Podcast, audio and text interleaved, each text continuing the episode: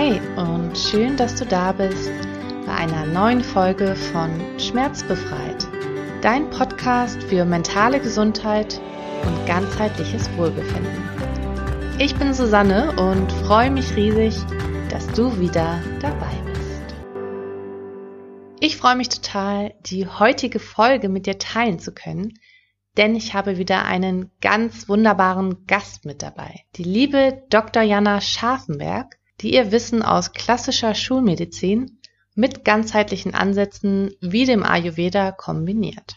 In der Zeit mit meinen chronischen Kopfschmerzen hat mich die Arbeit von Jana inspiriert, neue Wege zu gehen und somit auch dazu beigetragen, dass es mir heute wieder besser geht. Deshalb freue ich mich ganz besonders, dieses Wissen auch an dich weiterzugeben. Und ich würde sagen, wir legen einfach direkt los. Ich wünsche dir ganz viel Spaß und viele wertvolle Erkenntnisse. Ich habe heute einen ganz wundervollen Gast bei mir im Podcast mit dabei, die wundervolle Dr. Jana Scharfenberg. Jana ist eine ganzheitlich praktizierende Ärztin mit Weiterbildung in ayurvedischer Medizin und ganz nebenbei ist sie auch noch Yogalehrerin. Und ich finde es ganz besonders wertvoll, dass, dass Jana das Beste aus den verschiedenen Disziplinen in ihrer Arbeit kombiniert und mit einfließen lässt. Ja, herzlich willkommen im Schmerzbefreit Podcast, liebe Jana. Ich freue mich wirklich sehr, dass wir es endlich geschafft haben, einen Termin zu finden und dass du heute mit dabei bist. Ja, hallo liebe Susanne. Vielen Dank, dass ich da sein darf. Für alle, die dich bislang noch nicht kennen, magst du dich vielleicht einmal kurz vorstellen und auch ein wenig über deinen Weg von der klassischen Schulmedizin hin zum Ayurveda erzählen? Ja, natürlich sehr, sehr gerne. Du hast mich ja schon wunderbar vorgestellt, liebe Susanne. Mein Name ist Jana. Ich ähm, habe ganz klassisch und seriös Schulmedizin studiert und habe dann im Studium schon so gemerkt, das ist mega toll, so viel über den menschlichen Körper zu wissen und über Krankheiten und so weiter. Aber was mir immer gefehlt hat, ist so dieser Ansatz, wie bleibt der Mensch gesund? Was kann jeder für sich tun? Wie können wir ganzheitliche Aspekte integrieren? Und je weiter ich im Studium gegangen bin, desto mehr habe ich gemerkt, huch, das kommt ja gar nicht so vor. Und vor allem dann im Klinikalltag ist es einfach wirklich ähm, sehr, sehr stark der Fokus eben auf Krankheiten, ich sag mal, reparieren, akute Geschichten zu heilen. Ne? Also wenn wir eine Operation mhm. brauchen oder so, da ist die Schulmedizin ja sehr stark. Und einfach so das, was ich so gerne gemacht hätte oder was ich so mit dem Arzt sein oder Ärztin sein verbunden habe, das kam irgendwie nicht so vor. Also das ganze präventive Ernährung und so weiter.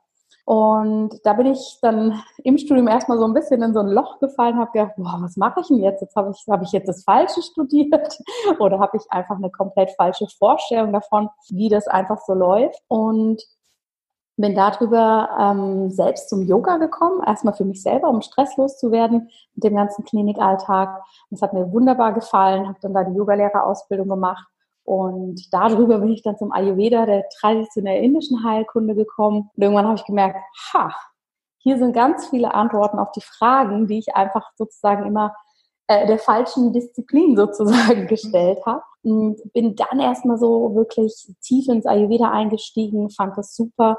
Und irgendwann habe ich dann auch für mich gemerkt, was passiert eigentlich, wenn man diese Welt miteinander kombiniert? Das ist ja eigentlich das Beste, weil dann kann ich aus beiden Welten beides nehmen und sehe das auch immer noch heute so. Wir können so froh sein, dass wir so eine tolle hochentwickelte Schulmedizin haben, die rettet täglich Leben. Ja, und genauso können wir sehr dankbar sein, dass wir traditionelle Heilsysteme haben, die uns genauso unterstützen und wir dürfen einfach immer wählen, wann passt was, wann darf sich was wie kombinieren. Und dann haben wir in der Theorie erstmal eine sehr, sehr gute Kombination eigentlich.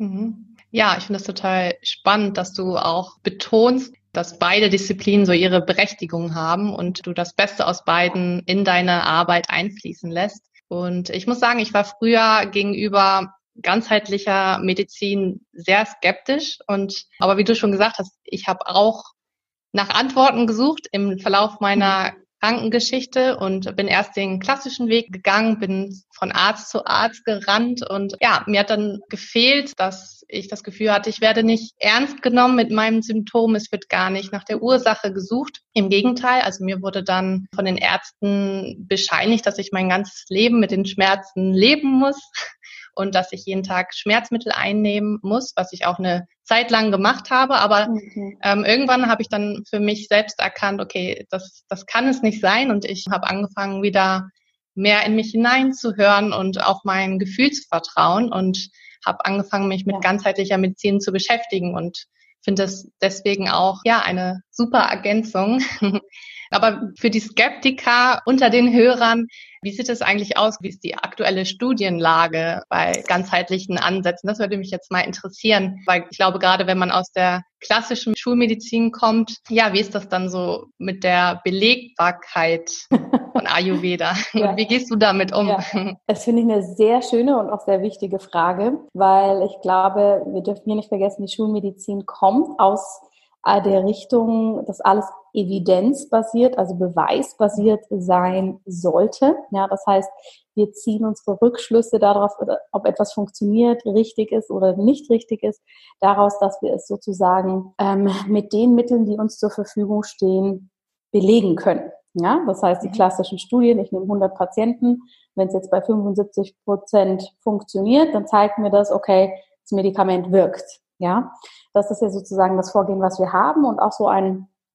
Wertesystem, ein grundsätzliches Wertesystem, was wir natürlich in der westlichen Welt per se sehr viel haben. Ja, alles, was wir sehen können, alles, was sozusagen belegt ist, ist für uns da und der Rest nicht. Und das macht es natürlich etwas schwierig, weil wir mit einer sehr, mit einem sehr vorgefertigten Bild an die ganze Sache rangehen, wenn es um Naturheilkunde oder Ayurveda oder was auch immer geht, weil wir natürlich sehr nach diesen Beweisen, sage ich mal, uns sehnen, denn sie geben ja vielen Menschen Sicherheit.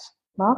Auf der anderen Seite ist es aber so, dass natürlich gibt es Studien, die ayurvedische Behandlungstechniken ähm, beweisen, dass die funktionieren oder auch Akupunktur, da gibt es wahnsinnig viele Studien, Ernährung und so weiter. Das Problem ist aber immer, dass wir bei einer Studie, ähm, bei einem wissenschaftlichen Ansatz uns auf einen Faktor konzentrieren. Das heißt, wenn wir jetzt dein Beispiel nehmen mit Spannungskopfschmerzen und wir möchten ein neues Medikament testen, dann versuchen wir eine Gruppe an Menschen zusammenzustellen, die alle ungefähr gleich sind vom Kopfschmerz, gleichen Lebensstil. Und das Einzige, was alle sozusagen machen zusätzlich, ist die Tablette einnehmen. Mhm. Ja? Und wir versuchen den Rest auszuklammern und das sozusagen auf diese Tablette zu reduzieren. Wir können aber schwer sagen, hat jetzt zum Beispiel die liebe Susanne, hat die stärkere Resilienzkräfte, glaubt die vielleicht stärker dran, dass dieses Medikament ihr hilft? Haben wir jemand anders, der vielleicht da eh kritisch eingestellt ist? Was passiert in der Zeit noch? Nutzt jemand das sozusagen, wenn er sagt, okay, jetzt nehme ich eine neue Medizin, das nutze ich auch, um mich mehr zu bewegen, anders zu essen und so weiter. Das sind Faktoren, die werden dann immer nicht mit abgebildet. Und wenn wir von ganzheitlichen Systemen sprechen, möchte der Ayurveda ja gar nicht, dass wir sagen, wir machen jetzt nur die eine Sache, also ne, du machst jetzt nur den Stirnguss und sonst nichts anders.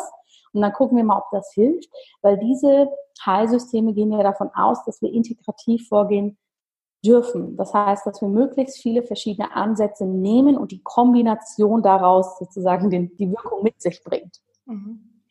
Das aber ist dann schwer für uns, wenn wir sagen, wir wollen was beweisen und einen Faktor sozusagen extrahieren, weil das ist einfach nicht der Grundansatz vom Ayurveda. Ja, dadurch, dass es ein ganzheitliches Konzept ist, ist es schwierig, mit unserer westlichen Brille sozusagen die Sachen zu beweisen. Und aus diesem Grund haben wir natürlich Studien. Es werden immer mehr Studien durchgeführt, denn natürlich auch die Ayurveda-Gesellschaft in Europa und auch in Indien, die haben natürlich einen riesen Ansinnen, dass ne, Ayurveda viel mehr akzeptiert wird und dann ist das einfach sozusagen ein Weg, worüber das wahrscheinlich mehr akzeptiert wird. Die Studien können aber meiner Meinung nach nicht die ganze Kraft des Ayurveda abbilden, ja. ja. Und genauso wenig können alle Studien, die wir so in unserer westlichen Welt haben, alles abbilden. Ja. Von dem her müssen wir da, denke ich, allgemein etwas kritisch gegenüberstehen. Und natürlich ist es auch schwierig, wenn wir eine Studie haben mit 100 Leuten, mit 1000, lass es 10.000 sein. Und die sprechen dann, das Ergebnis spricht dann für die Norm. Mhm. Ja, dass wir von 10.000 Menschen ableiten können, diese Tablette senkt das Cholesterin. Ja. Weil wir sind ja doch noch ein paar mehr Menschen auf diesem Planeten. Ja. Und ähm, da müssen wir jetzt gar nicht so tief reingehen, dann geht es genau. ja natürlich noch weiter. Auch wird an Männern getestet, mittleres Alter, gesund und so weiter und so fort. Aber ich glaube, Quintessenz ist, man versucht, die traditionelle ayurvedische Behandlungsweise so gut es geht in diese Form nicht zu pressen, aber hineinzugeben, um Studien zu machen, mhm. um da so dieses seriöse, was wir darunter verstehen in der westlichen Welt, herauszubekommen. Aber wir werden immer eine Limitierung haben, weil es eben ganzheitlich und sehr, sehr umfassend aufgebaut ist. Mhm. Ja. Ja, danke schön für diesen kleinen Exkurs. Ich bin ja sowieso schon überzeugt, aber ja, nimm uns doch nochmal mit oder tiefer rein. Wie entstehen denn aus ganzheitlicher Sicht psychosomatische Beschwerden? Das ist ja das Hauptthema dieses Podcasts und finde ich ganz besonders spannend, diese Frage. Ja, das ist auch eine sehr spannende Frage, mit der es sich auf jeden Fall lohnt, sich auseinanderzusetzen. Nicht unbedingt, wenn man chronische Beschwerden hat, sondern eigentlich immer, wenn man irgendwas in seinem Körper spürt. Und das äh, Spannende ist, dass wir eben auch hier in der westlichen Welt den Begriff Psychosomatik irgendwann entwickelt haben. Ja, wirklich mit dieser Erkenntnis, aha, Psyche und Soma, mhm. also Geist und Körper hängen irgendwie zusammen. Und das findest du ehrlich gesagt ja in den gesamten traditionellen Heilkunde System überhaupt nicht, weil einfach da der Grundsatz da ist, Körper, Geist und Seele spielen zusammen. Ja, also da braucht es nicht mal eine extra Fachrichtung, sage ich mal, weil das einfach ein Grundsatz ist. Und hier geht es wirklich darum, dass alles, was unser Körper uns mitteilt, Signale sind von unserem gesamten Wesen. Ja, also das heißt, wenn wir Kopfschmerzen spüren, dann sagt es uns irgendwas aus über unseren körperlichen, aber auch über unseren seelischen Zustand. Es ist einfach nur, die Seele kann zu uns sprechen, häufig hören wir nicht hin und dann nutzt sozusagen die Seele oder auch unser Geist, wie auch immer wir das jetzt alles titulieren möchten, den Körper als Kanal, um zu kommunizieren. Ja? Und das haben wir eigentlich bei fast allen Erkrankungen. Manche drücken sich dann eben mehr körperlich aus. Ja, wenn der Blinddarm entzündet ist, kann ich das wunderbar sehen im, im Ultraschall. Wenn jetzt wie bei dir Spannungskopfschmerz da ist, kann ich meistens eher den anderen Weg gehen, dass ich ausschließen kann, dass irgendwas vom Körper da ist. Ja? Aber es ist immer ein Ausdruck von unserem Gesamtsystem, was mit uns gerade los ist. Und da können alle Zuhörerinnen und Zuhörer mal auf sich selber achten. Der Körper spricht ständig zu uns. Viele Signale nehmen wir als völlig normal wahr. Ich bin gestresst, jetzt habe ich mal ein bisschen Kopfschmerzen, ich bin übermüdet. Ja, das ist ja so ein bisschen Status quo sozusagen in unserer Gesellschaft geworden. Aber in der Naturheilkunde im Ayurveda ist es schon so, dass das erste Anzeichen sind. Und wenn wir uns denen nicht zuwenden, nicht hinhören, dann wird der Körper immer lautere Signale wählen, bis er irgendwann gehört wird, weil er sich ja wirklich nicht gut fühlt, respektive die Seele sich nicht gut fühlt. Mhm. Und so ist das ein ganz, ganz feines Zusammenspiel und sollte meiner Meinung nach auch, egal um welche Erkrankung es geht, nicht außer Acht gelassen werden, dass immer mehrere Komponenten reinspielen. Mhm. Ja, total spannend. Wo wir gerade bei dem Thema sind, womit hat es zu tun, dass sich Beschwerden in unterschiedlichen Bereichen manifestieren? Glaubst du an die, die Kraft der Symbolik bei Krankheiten? Also ich glaube, es ist erstmal ganz normal, dass sich das bei jedem unterschiedlich äußert, denn wir sind ja auch alles unterschiedliche Wesen, wir sind sehr individuell. Der Ayurveda geht ja auch da sehr, sehr individuell vor mit den einzelnen Dosha-Typen und Konstitutionstypen und auch hier, wenn zwei Menschen quasi die gleiche äh, ne, Bioenergie in sich tragen, sind sie trotzdem nicht die gleichen Menschen. Das heißt, jeder bringt da wie ein Fingerabdruck auch einfach sein eigenes mit. Und bei jedem, ich, ich nenne es jetzt einfach mal System, ist es einfach so, es gibt Stellen, die sind stärker, es gibt Stellen, die kompensieren mehr. Und ähm, so sehe ich das genauso. Es gibt sozusagen die, die Kopfmenschen, ja, die reagieren dann mehr mit den Kopfschmerzen.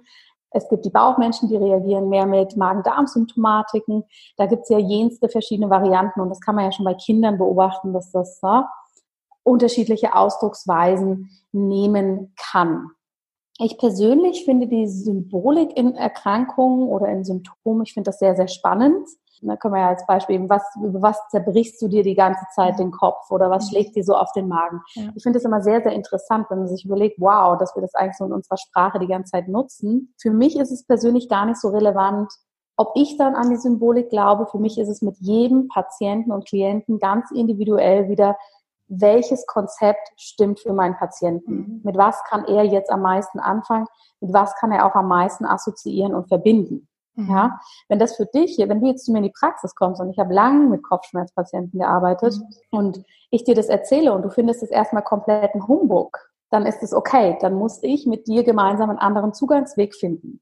Wenn der nächste kommt und sagt, krass, ich habe mir noch nie überlegt, was mir eigentlich so auf den Schultern lastet, das ist jetzt eine gute Initialzündung, mir. Gedanken zu machen, ja. dann ist das wunderbar. Also ich sehe das so ein bisschen, wenn wir es ganz einfach sagen, wie im Supermarkt, wir haben verschiedene Auswahlmöglichkeiten und ich sehe es als meine Aufgabe als Ärztin, ähm, dass ich mit meinem Patienten, mit meiner Patientin schaue, hey, was stimmt für dich und wo können wir für dich jetzt sozusagen etwas draus kreieren, mhm. dass das dein Weg zurück in die Gesundheit wird.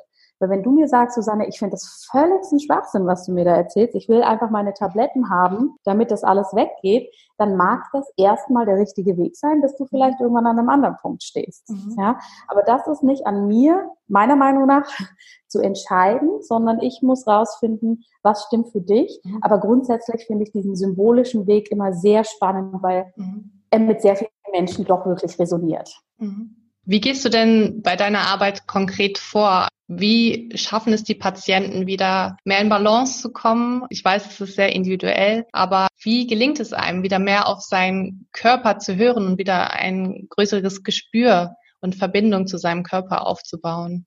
Ja, du hast recht, das ist natürlich individuell wahnsinnig unterschiedlich.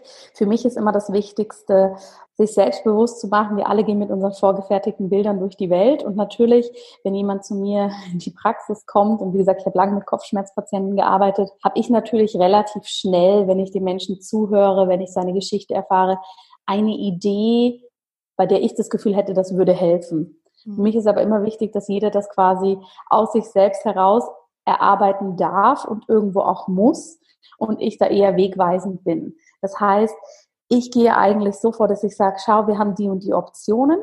Zum Beispiel, wir können jetzt mal mit einem Schmerzmittel starten. Ich habe grundsätzlich überhaupt nichts gegen Schmerzmittel. Wenn ich selber Migräne habe, bin ich sicher richtig froh, wenn das Medikament im Badezimmerschrank steht.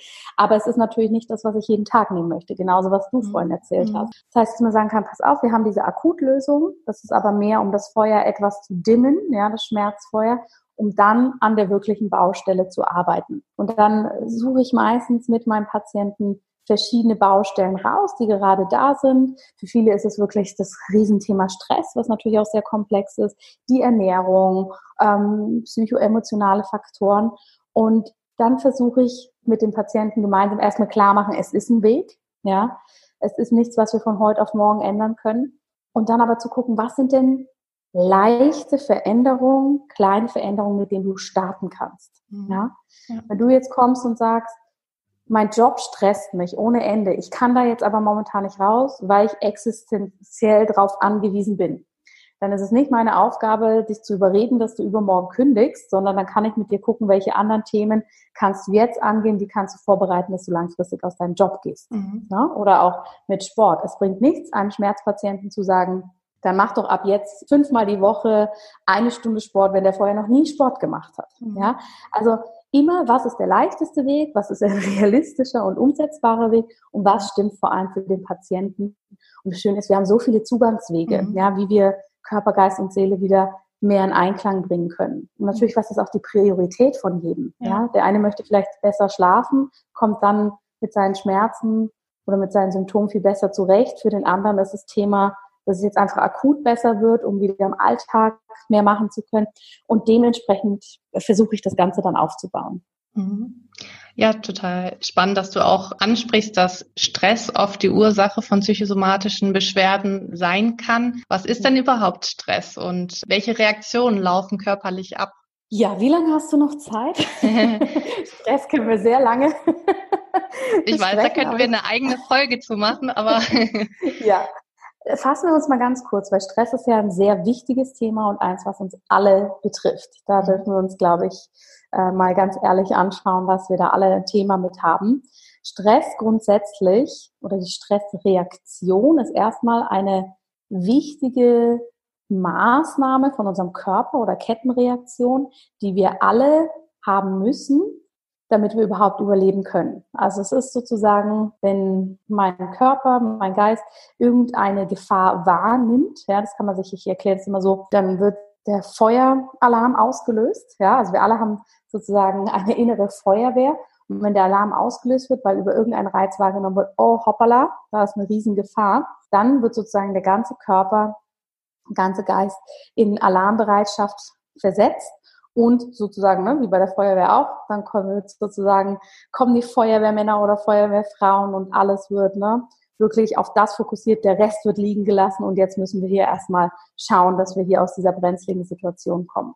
Und so ähnlich ist es mit Stress. Wir haben natürlich keine Feuerwehrmänner in uns, aber wir haben Stresshormone wie das Adrenalin zum Beispiel, Cortisol und so weiter, die dann ganz, ganz viele verschiedene Reaktionen auslösen im Körper, dass das Herz schneller schlägt, dass die Muskeln sich anspannen, dass Energie bereitgestellt wird und so weiter, um eben in einer akuten Situation reagieren zu können, dass ich sozusagen entweder den Stressor bekämpfe, ja, dass der eliminiert wird, oder dass ich sozusagen wegrennen kann. Also Fight or Flight nennen wir das in der Medizin auch. Man kann sich das am einfachsten vorstellen. Früher gab es halt ein wildes Tier, ein Tiger, und dann habe ich den bekämpft oder bin weggerannt. Und sobald ich in Sicherheit bin, mache ich den Alarm wieder aus. Die Feuerwehr geht sich wieder ausruhen und alles geht in die Entspannung. Das Problem, was wir heutzutage haben, ist nicht die akute Stressreaktion. Das Problem ist, dass wir das in einem chronischen Zustand haben.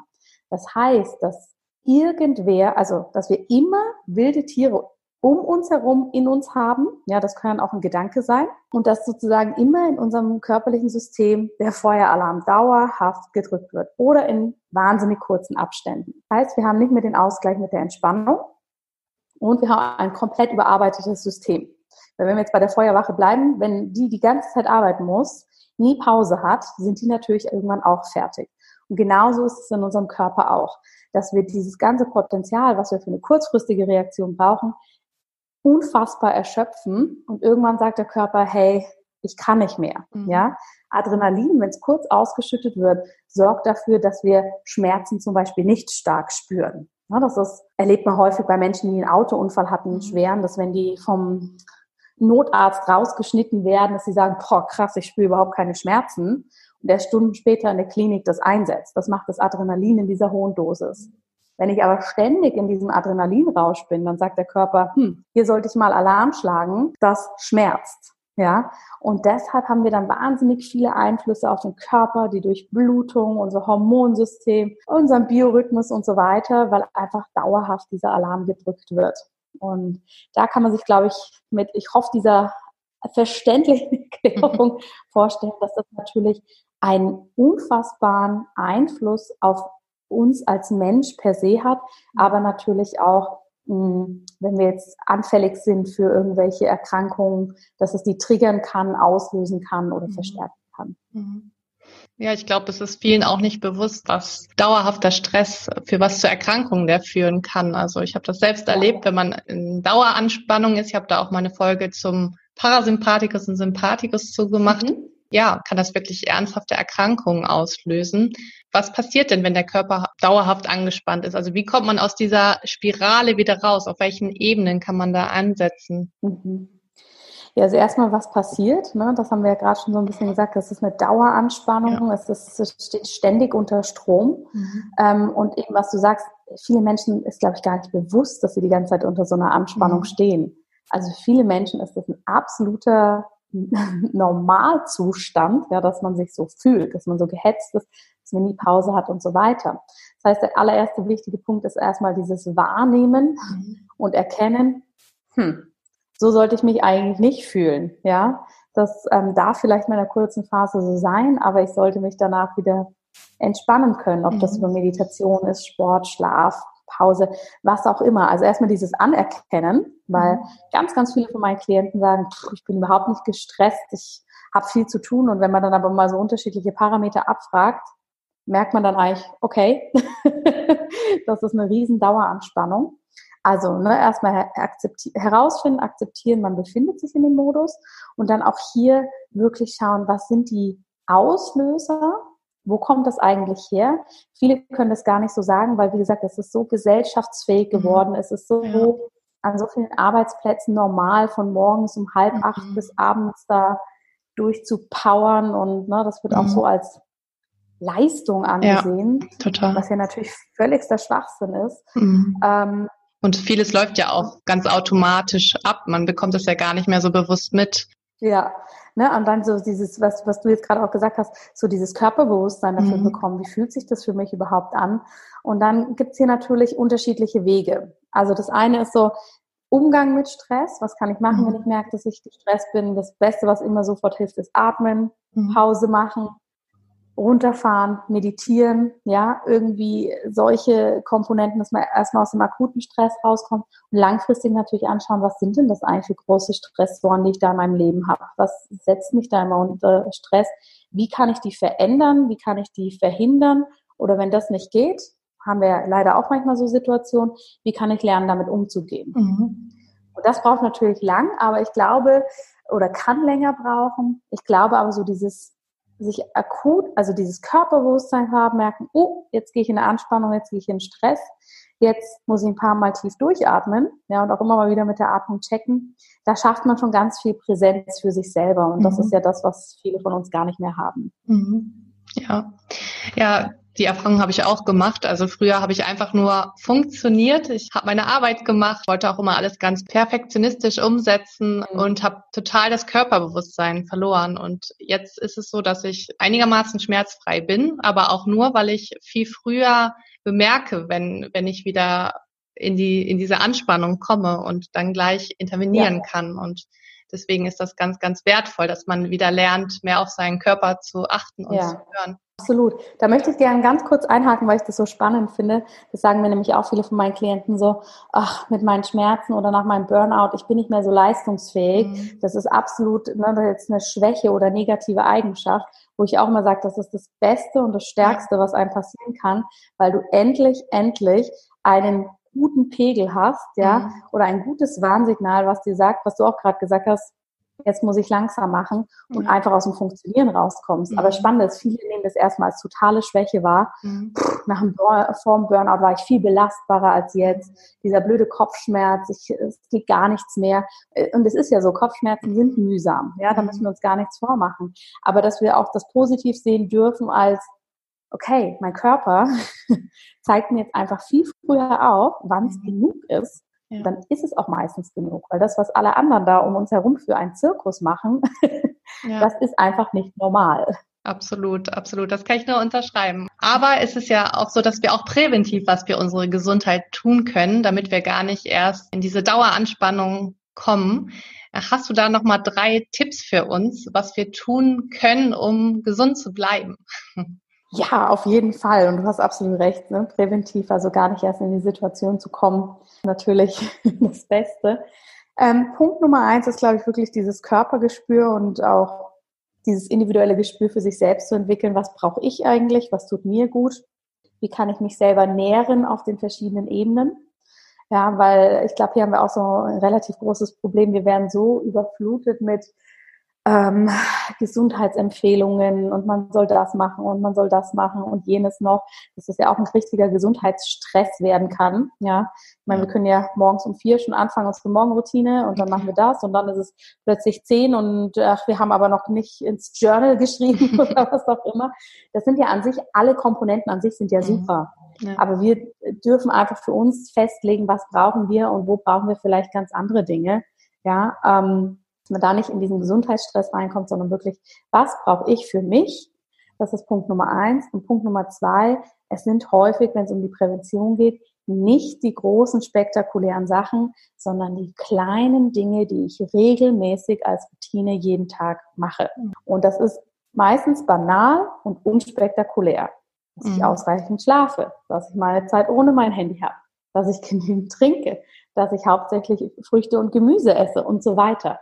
Ja, da müssen wir gar nicht so in die Vollen gehen mit jetzt ist die Keto-Diät in oder jetzt machen wir das und das und das. Das sind mhm. alles Dinge, die können im Einzelfall natürlich auch helfen, ja. Aber wie überall das, was wir regelmäßig machen mhm. und wiederholen und für uns als unsere Basis ansehen, das ist eigentlich das, was uns langfristig die Substanz mhm. gibt. Ja.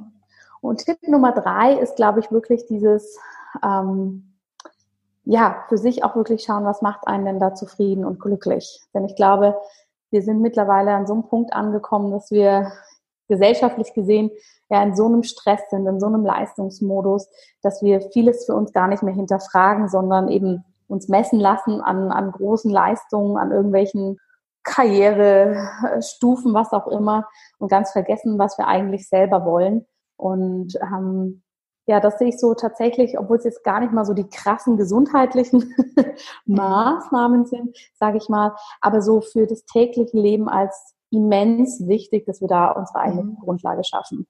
Ja, ja, total schön. Vielen Dank für die Tipps. Ähm, wir sind jetzt leider auch schon fast am Ende angekommen, obwohl ich bei jedem Thema noch mal tiefer einsteigen wollen würde. Möchtest du uns zum Abschluss nochmal sagen, was für dich eigentlich es bedeutet, dich ganzheitlich gesund zu fühlen? Ja, natürlich gerne. Also für mich bedeutet ganzheitliche Gesundheit oder mich ganzheitlich gesund zu fühlen, wenn ich wirklich das Gefühl habe, ich bin voller Energie, ich bin voller Lebensfreude und ich fühle mich erfüllt im Leben. Das sind eigentlich so wirklich die großen Punkte, dass ich jeden Tag mich darauf freue, aufzustehen, das zu machen, was ich mache. Das sind für mich eigentlich so die aller, aller wichtigsten Punkte. Mhm. Ja, total schön. Gibt es sonst noch was, was du den Hörern noch mitgeben möchtest? Deine Abschlussworte an dieser Stelle? Ja, also zunächst einmal möchte ich jeder Zuhörerin und jedem Zuhörer danken, die sich diesen wirklich wundervollen Podcast von dir anhören, weil es ist so wichtig, dass gerade wenn es ums Thema Schmerzen geht, wenn es um, um, ich sag mal, medizinische Themen geht, die sowohl für den Patienten, für den Menschen nicht so einfach sind, wie auch schulmedizinisch nicht so einfach zu handeln, dass es so wichtig ist, da wirklich sich zu informieren, zu schauen, was gibt's für Wege, sich trauen nachzufragen, neue Wege zu gehen. Und deshalb einfach ein unfassbar großes Kompliment an jeden, der das hier anhört und sich offensichtlich selbst mit seinen Themen proaktiv auseinandersetzt. Das ist das Beste, was man für sich selber machen kann. Und eben dir, Susanne, vielen Dank, dass du dafür die Plattform lieferst. Das ist unglaublich wertvoll. Ja, wenn man da hört, was andere machen, durchleben und da seine Hoffnung und auch seine Inspiration rauszuschöpfen. Ganz herzlichen Dank, dass du heute dabei warst, für deine Zeit und deinen tollen Input. Ich freue mich Gerne. riesig, dass wir uns jetzt über Zoom zumindest persönlich kennengelernt haben und Ja, schaut ja. unbedingt auch mal bei Jana vorbei. Sie hat auch einen eigenen Podcast und der hat mir auch gerade während meiner Krankengeschichte sehr, sehr weitergeholfen und mich auf vielen Ebenen inspiriert. Also vielen Dank dafür. Ja, vielen, vielen Dank an dich und danke, dass ich hier sein durfte. So, das war wirklich ein ganz tolles Gespräch und ich hoffe sehr, dass du viel für dich mitnehmen konntest und du vielleicht auch einen ganz neuen Blick auf das Thema ganzheitliche Gesundheit bekommen hast. Wenn dir die Folge gefallen hat, freue ich mich von Herzen über eine positive Bewertung bei iTunes und du darfst diesen Podcast natürlich auch gerne weiterempfehlen. Ich freue mich, wenn du nächstes Mal wieder dabei bist. Lass es dir gut gehen und hab noch einen wunderbaren Tag. Deine Susanne.